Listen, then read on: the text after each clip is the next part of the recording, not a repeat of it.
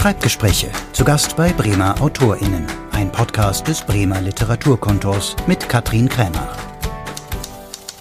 Heute bin ich in der Straßburger Straße gelandet. Hier lebt und arbeitet meine Gesprächspartnerin für diese Ausgabe der Schreibgespräche. Vielen Dank für die Einladung, Ursel Bäumer. Sehr gerne. Ich freue mich, dass Sie da sind. Viel Lesende, die kennen vielleicht das Phänomen, was mir jetzt wieder begegnet ist, nämlich, äh, dass man, obwohl man das Gefühl hat, immer den Blick überall zu haben in den Buchhandlungen, dass einem manchmal etwas einfach entgeht. Und mir ist das tatsächlich passiert und ich fand es unverzeihlich in Hinsicht darauf, dass ich dachte, das ist eine Autorin, die lebt auch noch in derselben Stadt wie ich und mir ist schlicht ein Buch entgangen, was von Ihnen mal erschienen ist, nämlich Ihr Roman Zeit der Habichte bei Dörlemann im Dörlemann Verlag 2011 erschienen. Und ich weiß nicht, warum ich es nicht auf dem Schirm gehabt habe, aber der Vorteil war, ich hatte so das Lesevergnügen noch vor mir. Über den Roman werden wir gleich auch noch sprechen. Aber Sie arbeiten ja gerade auch an einem neuen Buch und für das haben Sie das Autorenstipendium der Stadt Bremen bekommen. Herzlichen Glückwunsch. Vielen Dank. Was bedeutet Ihnen dieses Stipendium? Ja, ich habe mich also unglaublich gefreut. Es ist eine tolle Bestätigung für meine Arbeit, die ja doch häufig hier so einsam in der Kammer stattfindet und eine Anerkennung. Und natürlich motiviert mich das auch, weiter zu machen, weiter zu arbeiten. Und ich habe mich auch sehr gefreut, dass verbunden mit diesem Preis ein äh, Aufenthalt in Berlin ist. Auf die Inspiration, auf die neue Motivation und eine tolle Sache, dieser Preis. Also es gibt 5000 Euro und eben dieses Aufenthaltsstipendium in einem Apartment der Bremer Landesvertretung in Berlin. Jetzt äh, höre ich da schon raus, dass das Ihnen auch ganz wichtig ist. ist es, wir sind ja jetzt hier in Ihrem Arbeitszimmer, was ein sehr schönes Arbeitszimmer ist. So, es hat was von Rückzugsort, von so kleiner Schreiboase unterm Dach. Ist es trotzdem ein gutes Gefühl, den Alltag vielleicht ein bisschen hinter sich zu lassen, in eine neue Umgebung zu gehen, um schreiben zu können? Also ich liebe es. Also ich liebe es hier zu schreiben, aber ich liebe es auch an besonders schönen Orten zu schreiben. Und ich finde es auch inspirierend, weil man ja dann immer auch eine, eine Distanz hat zu dem Bekannten, zu dem Gewöhnlichen und einen neuen Blick auf das, was man hinter sich gelassen hat. Und von daher verspreche ich mir sehr viel auch davon, von dieser Zeit in Berlin. Ich habe herausgefunden, dass es äh, sogar eine Ausstellungseröffnung gibt von Louise Bourgeois in der Zeit, wo ich da bin. Also und zwar The Woven Child, also nur die textilen Arbeiten von der bildenden Künstlerin Louise Bourgeois, über die ich ja schreibe. Das ist ja der Gegenstand Ihres neuen Romans. Das ist natürlich dann besonders toll, dass es so zusammenfällt, werden wir auch nochmal vertiefen.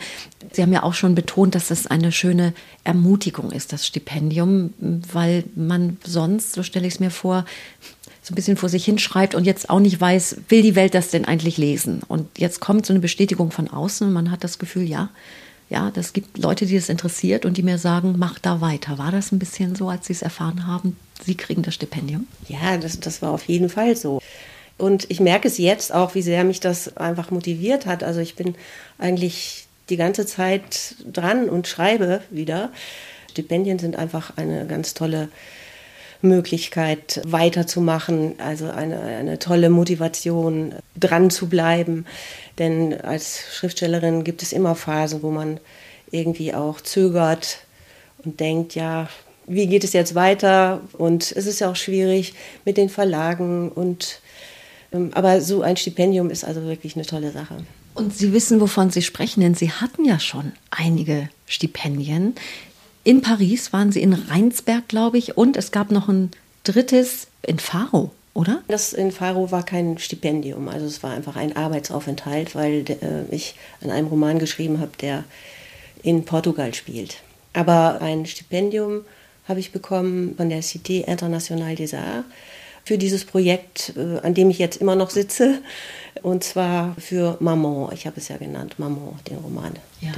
Und wie ist es dazu gekommen? Ich habe mich mit diesem Projekt beworben und hatte mir auch natürlich ausgerechnet, dass ich vielleicht Chancen habe, weil dieser Paris-Bezug da ist. Louise Bourgeois hat, ist in Paris, hat in Paris gelebt, ist da groß geworden und sowas fördern sie auch sehr gerne. Und ähm, ich habe das eingereicht und äh, habe es dann bekommen und äh, durfte eben zwei Monate da sein in Paris, in der Cité. Also da gab es eigentlich noch keinen fertigen Text. Ich habe also Orte besucht, an denen Louise Bourgeois gelebt hat, wo sie gewohnt hat, wo sie zur Schule gegangen ist und mir Notizen gemacht und war in Archiven unterwegs, habe also auch die französische Bürokratie kennengelernt. Das war also sehr schwierig, überall Zugang zu kriegen und mit diesen Mitgliedsausweisen und so weiter. Also das war also durchaus auch eine Erfahrung für sich. Und insofern war ich nicht, ich habe noch nicht an einem richtigen Text gearbeitet. Das war eher eine Recherchearbeit. Ich gucke ja hier auf eine größere Pinnwand und da hängen auch ganz viele Fotos. Ich nehme an, aus der Zeit, als Sie da waren und recherchiert haben. Das hängt Ihnen dann im Rücken, also Sie sitzen dann mit dem äh, Rücken zu der Pinnwand, aber trotzdem, ich stelle mir vor, dass wenn Sie an einem Text sitzen, doch ab und zu vielleicht mal raufgucken und das irgendwie inspirierend wirkt. Ja, auf jeden Fall. Deswegen habe ich auch die Fotos gemacht. Dann wollen wir doch an dieser Stelle wissen, wer war Louise Bourgeois. Also Louise Bourgeois war eben eine bildende Künstlerin, die lange in Frankreich gelebt hat, bis zu ihrem 26. Lebensjahr. Und dann 1938 mit ihrem Mann nach Amerika ausgewandert ist. Und das ist eine besondere Geschichte, weil äh, dieser, diesen Mann hat sie also ganz spontan im Grunde kennengelernt in der Galerie, die sie eröffnet hat am Boulevard Saint-Germain. Und zwar war das ein Teil des Teppichgeschäfts, äh, das der Vater besaß. Und da hat sie eine Galerie eröffnet und da hat sie diesen Kunsthistoriker ähm, Robert Goldwater getroffen, hat sich knall auf Fall verliebt und ist ein paar Monate später mit ihm nach, hat ihn geheiratet und ist ausgewandert. Und dann beginnt eigentlich die Zeit, wo, die, äh, wo Louise Bourgeois die eigentliche Arbeit, über die sie jetzt berühmt geworden ist. Also vorher war sie gar nicht so bekannt, also in, in, in Frankreich. Sie hatte also eine Ausbildung gemacht, sie ist da zur Schule gegangen und so weiter. Aber im Grunde hat sie also später immer gesagt, die Zeit, die ich in Paris und in Frankreich verlebt habe, das war die entscheidende für meine künstlerische ähm, Tätigkeit dann hinterher in New York. Mhm. Und dazu muss man sagen, sie ist groß geworden also in, in Paris und Umgebung. Und äh, ihre Mutter war eine Restaurateurin von, von Bildteppichen und hat eine große Werkstatt mit ganz vielen äh, Frauen, die sie beschäftigt hat. Und ihr Vater verkaufte diese restaurierten Teppiche dann in, in dem Geschäft Boulevard Saint-Germain. Also eine richtige Künstlerkindheit hat sie äh, verlebt. Und Sie haben ja schon gesagt, die, also sie ist sehr berühmt geworden mit diesen Maman. Figuren, mit diesen Skulpturen ja. und deswegen der Bezug äh, zur Weberin, also der, diese, es ist eigentlich gar keine Spinne, wie man immer denkt, sondern ein, ja, wie sagt man, Weberknechte zu diesen großbeinigen Spinnentieren, ne? die mal ein bisschen gruselig aussehen. Ja, das ist aber in diesem Falle so, ja, äh, die meisten verbinden damit irgendwie vielleicht sogar Ekel oder Angst. Aber bei Louise Bourgeois ist es also ganz was anderes. Für sie ist es eben Maman. Maman äh, ist ein ganz zentraler Begriff für sie. Also Maman heißt ja französisch, ist französisch für Mama. Aber gleichzeitig heißt diese große Spinnenskulptur, die neun Meter hoch ist, das muss man sich mal vorstellen, eine Stahlkonstruktion, die neun Meter hoch ist, auch Maman, weil sie genau, die Spinne genau wie die Mutter äh, Gewebe erneuert. Äh, gleichzeitig hat sie aber auch noch andere Fähigkeiten. Wenn man, also ich, ich habe es ja selbst erlebt, ich stand unter dieser Spinne. Sie ist gleichzeitig auch die Beschützerin. Das ist eine Eigenschaft, die sie auch ihrer Mutter zuschreibt. Äh, sie ist die Geduldige, die auf ihre Beute wartet. Und sie ist gleichzeitig auch die Fruchtbare. Also unter dem Körper der Spinne ist ein, ein großes Netz mit Eiern. Also das sind alles Eigenschaften, die sie, auf, die sie mit ihrer Mutter verbindet. Und deswegen hat sie also diese Spinnenskulptur ähm, auch Maman genannt. Ja. Das Verhältnis zur Mutter war sehr innig und ich glaube so innig, dass sie äh, die Tochter versucht hat, sich das Leben zu nehmen, als die Mutter verstarb. Um die hat sie sich auch sogar noch gekümmert und hat sie gepflegt, soweit ich weiß. Ja, also die Situation zu Hause war sehr schwierig. Auf der einen Seite die Mutter, die an den Spätfolgen der äh, spanischen Grippe litt und äh, die Tochter, die sie pflegen musste, die den Haushalt führen musste, die die Arbeiterin auch mit betreuen müsste in der Werkstatt, weil die Mutter ja ausfiel.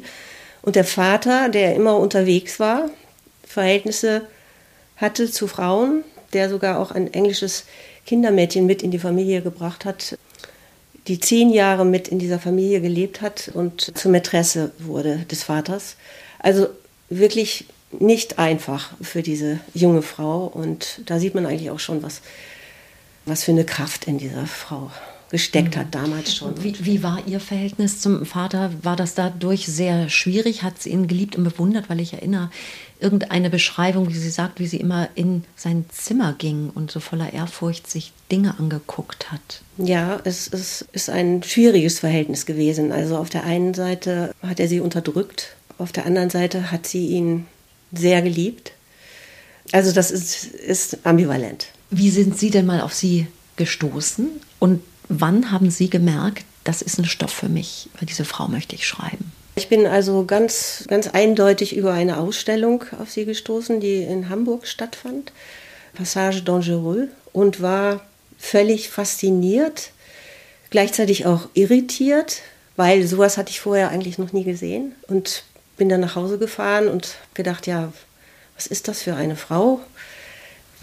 Also habe mich mit der Biografie beschäftigt, habe mich mit ihrem Werk beschäftigt und ja, bin immer mehr eingestiegen in das Thema und bis ich dann dachte, ja, also ich würde eigentlich gerne über sie schreiben. Und dann kam der Moment, wo ich gedacht habe, ich bemühe mich mal etwas mehr auch über sie noch zu erfahren vor Ort dass ich mich beworben habe bei der Cité Internationalisa. Die Ausstellung war ja 2012, das heißt, ja. Sie sind schon da eine, eine, Weile schwanger gegangen mit dem, ja, genau. mit dem Gedanken und Sie haben das, den Text in der Ich-Form geschrieben. Das muss man ja auch erstmal finden, den Zugang, die Form, die Traute vielleicht auch haben, zu sagen, ich näher mich einer Person, einer Künstlerin, die ich auch bewundere, in der Ich-Form. Was war das für ein Prozess, bis Sie da gelandet waren, zu sagen, das mache ich jetzt so? Ja, das Problem ist ja, dass man möglichst nah an seine Figur herankommen möchte. Und ich habe alles Mögliche ausprobiert, auch an anderen Perspektiven. Ich hatte auch hier noch eine zweite Figur ursprünglich. Ich habe ganz, ganz viel weggestrichen, dadurch, dass diese Figur wegfiel, weil ich merkte, ich bewege mich von dem Wesentlichen weg. Also ich, ich muss es in der Ich-Form schreiben, um, um nah an ihr dran zu sein. Ich stelle mir das gar nicht so leicht vor. Also da ist so eine Figur, der man sich nähern will und da muss ich ja eine bestimmte Beziehung entwickeln und die auch zulassen. Also vielleicht äh, ein bisschen den Respekt verlieren, um nah an sie ranzurücken. Also es ist ja so, dass ich mich der Person Louise Bourgeois, der jungen Frau Louise Bourgeois nähere. Es ist ja noch nicht die berühmte. Okay, das macht einen Unterschied. Das macht einen ja. Unterschied und äh, das ist eigentlich auch das, was mich interessiert. Also es gibt endlos Bücher über Louise Bourgeois. Es ist eine persönliche Annäherung an, an, an sie und äh, dazu gehört eben diese Perspektive auch. Mhm. Und wie ist diese mh, mm, frühe der Kindheit, Jugend, die junge, die Zeit der jungen Frau dokumentiert? Also was haben Sie auch gefunden in den Archiven? Was hat Sie vielleicht auch überrascht? Ja, es ist sehr, sehr gut dokumentiert. Und das war ja auch dann die Basis für, diese, für diesen Roman, der ja inspiriert ist von ihrem Leben. Also viele Filme gibt es über sie. Es gibt Interviews, die sie gegeben hat, Bücher, Kunstbücher, Tagebücher. Es gibt ganz, ganz viel und es ist auch noch gar nicht alles aufgearbeitet. Es gibt ein Archiv in New York, wo also ganz äh, immer noch Zettel auftauchen, äh, die noch gar nicht archiviert sind. Und wie gehen Sie mit sowas um? Also Sie brauchen ja einen gewissen fiktionalen Freiraum auch wahrscheinlich für sich, weil es ja nicht darum geht, eine Biografie zu schreiben, mhm. sondern einen Roman. Würde es Sie nervös machen, wenn Sie wissen, da schlummert noch irgendwas, was ich nicht weiß? Vielleicht behaupte ich was Falsches, vielleicht sehe ich Sie falsch. Oder sagen Sie sich, es geht um meinen Blick auf diese Frau. Und da nehme ich mir auch die Freiheiten, Dinge zu schreiben, die vielleicht mit der Realität gar nichts zu tun haben. Ja, es geht definitiv um meinen Blick, aber ich habe also wirklich sehr, sehr viel recherchiert und äh, mich abgesichert eigentlich. Also das, was an Daten da irgendwie auftaucht über diese Person, das ist also wasserdicht. Also das, das stimmt einfach. Und ich bin inzwischen auch so in diese Materie eingestiegen, dass ich auch merke, dass manchmal, also ich habe auch Fehler schon gemerkt, also in, in irgendwelchen Kunstbüchern oder sind mir aufgetaucht. Also so Zahlen falsch oder ich hoffe nicht, dass dass mir also da große Fehler unterlaufen sind. Und wie leben Sie tagtäglich mit dieser Figur? Umgibt Sie die Louise? Ist die immer bei Ihnen? Müssen Sie die manchmal ein bisschen wegschieben, weil Sie denken, das ist mir auch gerade zu nah? Ich habe auch noch irgendwie andere Dinge, um die ich mich kümmern muss? Oder ist die im Moment sowas wie die Hauptperson in Ihrem Leben? Es ist ein Auf und Ab. Also manchmal ist es wirklich sehr intensiv ja, ich habe da so meine Form gefunden, wie ich damit umgehe. Wie läuft das? Wie habe ich es mir konkret vorzustellen? Also haben Sie manchmal Schreibphasen, wo Sie sagen, ich gehe wirklich morgens um 9 Uhr hier in mein Dacharbeitszimmer, setze mich hin und gucke, was passiert? Oder machen Sie es eher so nach Gefühl, dass Sie denken, heute habe ich eine Idee, heute möchte ich rangehen? Man muss sich ja, glaube ich, als Schriftsteller auch immer selber ein bisschen disziplinieren, weil man sonst vielleicht immer Ausreden findet, um sich nicht damit zu beschäftigen, wenn es schwierig wird. Ja, das ist richtig. Also ähm, Disziplin gehört dazu. Aber ich würde nicht sagen, dass es Tage sind, das sind mehr so Phasen. Das sind Phasen, wo ich wirklich morgens hochgehe und mich ransetze, weil ich einfach gut drin bin und im Fluss bin. Und dann gibt es aber wieder Phasen, wo es überhaupt nicht funktioniert. Dann gehe ich in den Garten. Das Oder hilft dann. Ja, geh in den Garten. Das ist für mich, ja, jetzt natürlich bei diesem Wetter nicht unbedingt, aber äh, das ist wie Meditation für mich. Oder, oder ich mache Musik oder, oder sowas. Ich mache ganz was anderes.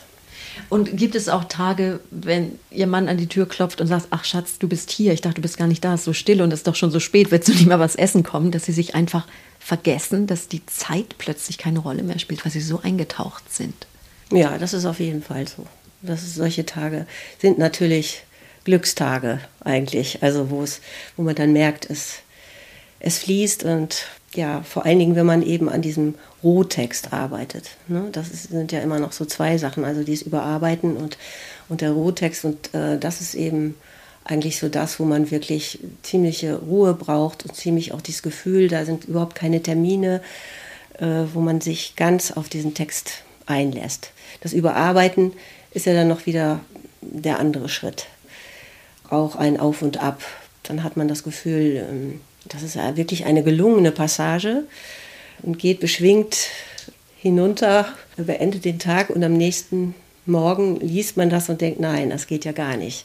Im Grunde brauche ich immer dann diese Distanz, um sagen zu können, dass etwas gelungen ist. Und irgendwie hört das ja eigentlich nie auf dass man denkt, man muss noch wieder was verändern, man muss was verbessern. Also ich hatte zum Beispiel bei diesem Roman Zeit der Habichte, als ich das Buch das erste Mal in der Hand hielt, so ein bisschen Angst, es aufzuschlagen und gleich auf den ersten Seiten zu merken, oh nein, das hättest du ganz anders schreiben müssen. Ich finde, äh, irgendwann beschließt man, dass ein Buch fertig ist, aber eigentlich ist es nie fertig. Aber es ist Ihnen nicht so gegangen, als Sie Zeit der Habichte aufgeschlagen haben. Nein, eigentlich nicht. Gut, Nein, ich, da bin ich beruhigt. ja. Jetzt haben wir schon mal Zeit der Habichte erwähnt und da würde ich auch wirklich gerne drüber reden, weil das für mich ein sehr besonderes Buch ist. Ich habe es am Anfang gesagt, es ist mir so ein bisschen durchgerutscht und äh, ich wäre sehr traurig gewesen, dieses Buch nicht gelesen zu haben, weil das einfach sehr, sehr schön ist. Und es ist ein hat gar nichts zu tun mit einer real existiert habenden Künstlerpersönlichkeit, sondern es ist eine Liebesgeschichte, kann man sagen, aber ja nicht nur, sondern auch eine Familiengeschichte, eine Vergangenheitsaufarbeitungsgeschichte, spielt in Norddeutschland und in Australien. Und äh, Australien, weil sie sind sowieso, wenn man so sich ihre biografischen Daten anguckt, sehr viel gereist und Australien stand da auch auf der Agenda? Waren Sie da nur touristisch unterwegs oder war da mehr zwischen Ihnen und Australien? Nein, ich war touristisch unterwegs. Wir waren, ich war mit meinem Mann unterwegs und das Buch ist auch genauso entstanden, wie eigentlich das immer so bei mir ist. Also es, es gibt irgendein Ereignis oder es gibt eben eine Ausstellung oder äh, es gibt einen Brief, der mich begeistert hat. Also in diesem Fall war es eben ein Ereignis. Wir fuhren über die Straße und es stand eine junge Frau am, am Straßenrand. Kein Hut, kein Wasser, kein, kein Benzin und wir waren im australischen Outback unterwegs. Und ja, wir haben dann angehalten und haben ihr dann geholfen. Und auf, dem, auf der Weiterfahrt habe ich dann überlegt, ja, was, was ist das denn eigentlich für eine Frau, die so unvorbereitet in so ein Gebiet fährt? Und das hat mich dann die ganze Zeit beschäftigt und natürlich angesiedelt in Australien. Und als ich dann wieder zu Hause war, ging mir das Ganze wieder durch den Kopf und dann, ja, man sucht dann nach einer Struktur. Man hat erst eine Idee, dann sucht man nach einer Struktur. Und ich dachte, nein, also ich möchte auch gerne aus der Ich-Perspektive schreiben. Das kann ich aber nicht. Ich bin nicht Australierin. Also fange ich in Norddeutschland an. Ich, ich verpflanze die Figur erstmal nach Norddeutschland. Und ja, so ist es dann gekommen. Also dann hat man eine Idee, eine Struktur, äh, aber ich habe dann keinen Plan. Also ich, der Text geht in eine bestimmte Richtung. Ich weiß aber nicht, also in welche. Und ich weiß auch nicht, äh, welche Figuren dann da auftauchen. Also ich habe nicht, also ein, ich, ich, arbeite nicht einen Plan ab. Und so, so ist das entstanden. Dann kam eben dieser australische Journalist dazu, Henry, Henry mhm. zu der Paula, die da in dem Dorf in Norddeutschland äh, lebte. Und die beiden verlieben sich dann. Und ähm, so kam es in Gang. So kam es in Gang und es ist ja Ihr einziger Roman geblieben. Warum eigentlich? Es gab ja andere Bücher, aber es ist der einzige Roman bisher geblieben. Ja, ich arbeite nicht so schnell vielleicht. Ich habe ja noch auch zwei Romane noch in der Schublade, die noch nicht fertig sind. Also ja, vielleicht liegt es daran, dass ich, also ich, ich beeile mich nicht mit meinen Texten. Also äh, ich lasse mir Zeit. Aber das finde ich interessant. Das hätte ich auch nicht erwartet. Zwei andere Romane in der Schublade. Aber dann kam Louise und hat sich so in den Vordergrund gedrängt ja. und gesagt, jetzt musst du dich mit mir beschäftigen. Fällt das dann nicht schwer, andere Stoffe, mit denen man sich vielleicht schon intensiv beschäftigt hat, zurückzupacken? Oder hat man da gar keine Wahl? Hatten Sie gar keine Wahl? Ja, ich hatte keine Wahl. Also es hat sich wirklich in den Vordergrund äh, geschoben. Und andererseits war ich natürlich auch nicht so zufrieden mit den anderen beiden, sonst hätte ich sie, sonst hätte ich sie nicht äh, zur Seite gelegt. Sie sind ja studierte Literatur- und Kulturwissenschaftlerin, gebürtig aus Münster. War denn im Elternhaus auch schon Kunst und Kultur? Spielte das eine Rolle, dass die Tochter da diesen Weg weiterging oder sind Sie ein bisschen aus der Art gefallen? Nein, das spielte schon eine Rolle. Also mein, mein Bruder ist bildender Künstler in Düsseldorf. Nee, also insofern liegt das schon so ein bisschen in der Familie. Ja. Mhm. Und dann, was waren denn dann so die ersten Arbeits- und Lebensstationen eigentlich beruflich? In Münster studiert und bin dann nach Bielefeld gegangen, habe da meine Referendarzeit gemacht und bin von Bielefeld aus dann nach Bremen gekommen. Sie waren Deutschlehrerin. Ja. Und dann kam ja auch etwas, äh, da hat man sie durchaus auch öfter mal in der Presse, ist man ihnen begegnet, weil sie mit Schülern gearbeitet haben, also mit Schülern und Schriftstellern. Sie haben versucht, Schüler an Literatur heranzuführen. Und zwar über das, was im Deutschunterricht passiert, hinaus. Woher dieses Gefühl, die sollen mehr mit Schriftstellern in Berührung kommen und mit Literatur? Naja, da kommt natürlich beides zusammen, also die Pädagogin und die Literaturwissenschaftlerin. Und meine Idee war einfach, also eine Brücke zu schlagen. Also äh, das hieß auch Literatur baut Brücken, das Projekt. Der Verein hieß Workshop Literatur. Ich habe damals auch einen Verein gegründet, weil ohne Verein kriegt man kein Geld. Und es ging darum, eben diese Brücke zu schlagen von der Schule, von der Schule in Bremen zu dem Literaturbetrieb Bremens, der ja sehr lebendig ist. Also es gibt so viele Festivals und so viele Veranstaltungen und ich hatte so das Gefühl, das geht zum großen Teil an den Schulen vorbei und gleichzeitig wäre es eine Bereicherung für Lesungen, wenn auch junge Zuhörer und Zuhörerinnen dabei sind. Und das war eigentlich so der Ausgangspunkt. Und äh, ich habe dann also vor allen Dingen Oberstufenkurse angesprochen, dass die auch wirklich in eine öffentliche Lesung gehen. Also diese, diese Schwelle über, überschreiten, die vielleicht da ist, diese Hemmschwelle, eine, eine, in einer Lesung dabei zu sein, wirklich abends, also nicht in der Schule, sondern wirklich an den Orten, die, hier, die, die es hier in Bremen gibt. Und dann den Autor oder die Autorin äh, nochmal privat in einem kleineren Kreis kennenzulernen bei einem Workshop am nächsten Tag oder am Tag davor, unter seiner Anleitung zu schreiben. Wir haben dann sogar auch noch eine Redaktion gehabt. Das waren äh, sechs Schüler und Schülerinnen, die dann jeweils Interviews mit den Autoren gemacht haben. Die, da haben wir auch die Texte veröffentlicht, die die Schüler geschrieben haben. Und es hat sehr viel Spaß gemacht. Also es braucht diese Mittlerrolle anscheinend zwischen Schülern, weil da diese Hemmschwelle aus irgendwelchen Gründen auch immer ist und der Literatur. Und wenn man die erstmal überschritten hat, dann passiert dann ja, wahrscheinlich ein bisschen. Genau. Was wussten Ihre Schüler eigentlich auch von ihren schriftstellerischen Ambitionen? Also zumindest diese kleine Redaktionsgruppe, die sich hier immer bei, äh, bei mir getroffen hat, die wusste das und die, äh, die haben sich auch dieses Buch gekauft, beziehungsweise, ja doch, sie haben es sich gekauft. Ja. Ist ja auch eine Geschichte für junge Menschen, weil das einfach auch eine junge Frau ist ja. und ein junges Glück und ein junges Paar und Australien, mhm. das ist natürlich alles spannend und das ist sehr leicht und schön auch äh, zu lesen dann natürlich. Hatten Sie mal den Traum vom Schreiben leben zu können ausschließlich und das Lehrerinnen-Dasein dafür vielleicht äh, hinter sich zu lassen? Also das habe ich nie, nie in Erwägung gezogen. Also das ging immer gut zusammen ja, praktisch auch. Ja, genau. Also es war, es war dann so, als ich dann ähm, etwas mehr Zeit hatte, wurden automatisch die Texte auch länger. Aber interessant ist ja wirklich Ihre Affinität eben zur Kunst, zur bildenden Kunst. Wenn man sich in Ihrem Haus bewegt, sieht man auch, äh, da ist viel los an den Wänden, da sind kunstaffine Menschen. Und diese Beschäftigung äh, mit der Kunst, also es gibt ja auch ein äh, Buch, wo es auch um Paula Modersohn-Becker geht und literarische Annäherung an Künstlerpersönlichkeiten. Also das ist für Sie etwas, was Ihnen irgendwie auch sehr liegt und im Blut ist anscheinend. Das interessiert mich einfach sehr und das war ja ein Erzählband der, mit dem Titel Wenn ich so denke, die Welt. Das ist ein Ausspruch von Paula Modersohn-Becker, die in Wobswede saß und Clara Rilke Westhoff gegenüber äußerte, ach, wäre ich doch in Paris, ach, wenn ich so denke, die Welt, die da auf mich wartet.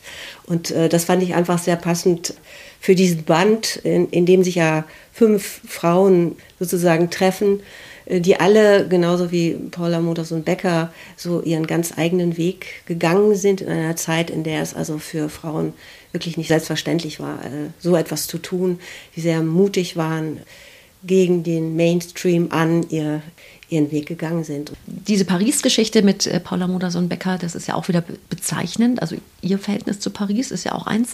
Sie haben Frau Bäumer ganz am Anfang in einem ganz kleinen Nebensatz erwähnt, es ist ja auch nicht so einfach mit den Verlagen. Wird denn Ihr erster Ansprechpartner wieder der Dörlemann Verlag sein oder wie gehen Sie vor, wenn das Buchmanuskript dann mal fertig ist, damit es auch ein schön gedrucktes Buch ist, was wir hoffentlich dann auch mal lesen können?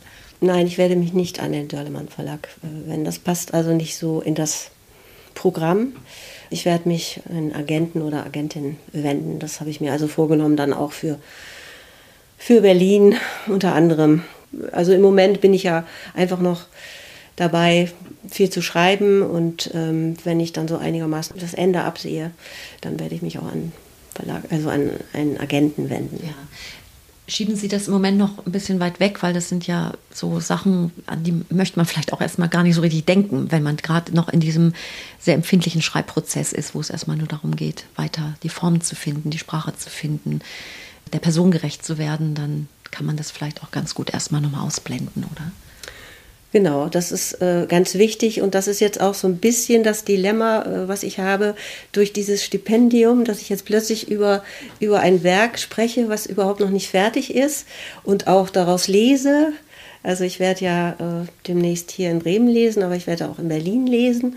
Ähm, das ist so ein bisschen, man fühlt sich nicht so ganz wohl dabei. Aber vielleicht kann ich Ihnen sagen, sozusagen aus potenzieller Leserinnenperspektive, dass das, was ich schon gelesen habe, dass, dass man so gerne weiterlesen möchte und so sehr hofft, dass es ein weiteres Buch gibt von Ursel Bäumer, dass ich nur sagen kann, bitte bleiben Sie dran. Und ich bedanke mich ganz herzlich, dass wir, dass die Schreibgespräche bei Ihnen heute zu Besuch sein durften. Dankeschön. Das freut mich und ich bedanke mich auch ganz herzlich. Schreibgespräche. Zu Gast bei Bremer AutorInnen. Ein Podcast des Bremer Literaturkontors. Mehr Folgen gibt es auf literaturkontor-bremen.de.